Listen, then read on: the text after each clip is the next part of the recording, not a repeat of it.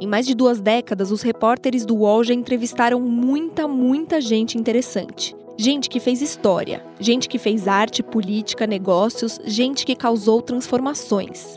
E agora o UOL tem um podcast que traz essas entrevistas na íntegra, para você saber como foram essas conversas completas. Eu joguei 30 anos, né? 25 anos no Santos, mais 5 anos lá no Cosmo. E nunca fiquei no banco como eu fiquei agora. Quase um ano e meio que eu tô, que eu tô no banco. Ou você escolhe que você é uma santa que não transa, ou você é transona. Você não, a gente não tem muito meio termo. Teve uma hora que ele chegou pra gente e ele disse o seguinte, que se Catarina Maria, ela sobrevivesse, se ela viesse a nascer e sobrevivesse, ela seria uma criança que ficaria vegetando. Então, melhor que não nasça.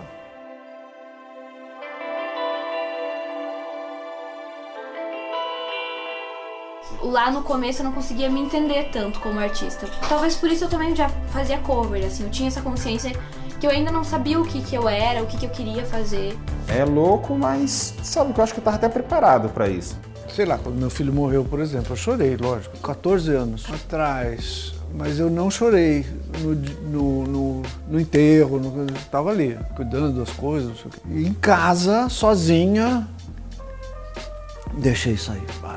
No banho. Agora, eu não sou bobo. Não sou é, otário de ficar é, vendo o, o, o, camarão que muito dorme, o mar leva. Né? Eu acho que a democracia requer você aceitar o adversário, que não é teu inimigo. Você não quer matar o cara. Daí vai competir. Você não concorda com a ideia. Mas vamos ver qual é a ideia. Eu não podia brincar como as outras crianças. As crianças ah, me chamavam de mula manca. Ah, eu contava para minha mãe chorando e a minha mãe chorava também. Mas se não houver uma, uma, uma harmonia e um atendimento nas necessidades sociais, pode parar no meio do caminho.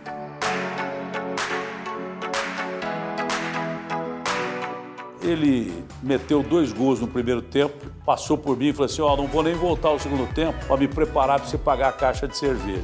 Eu já cozinhei para muitos famosos, mas esse que eu gosto é o Neymar, porque eu adoro esse menino, eu adoro esse menino. Se nós não tivéssemos aprovado o impeachment, nós íamos por uma convulsão social, por um descontrole total das instituições. A gente não pode se acovardar. Uhum. E não é que não pode se acovardar porque você tem uma ligação com o país, uma obrigação com o país, com o povo. Também. Mas não é esse o ponto. É porque quando você se acovarda, você não fica bem. Ouça o UOL Entrevista.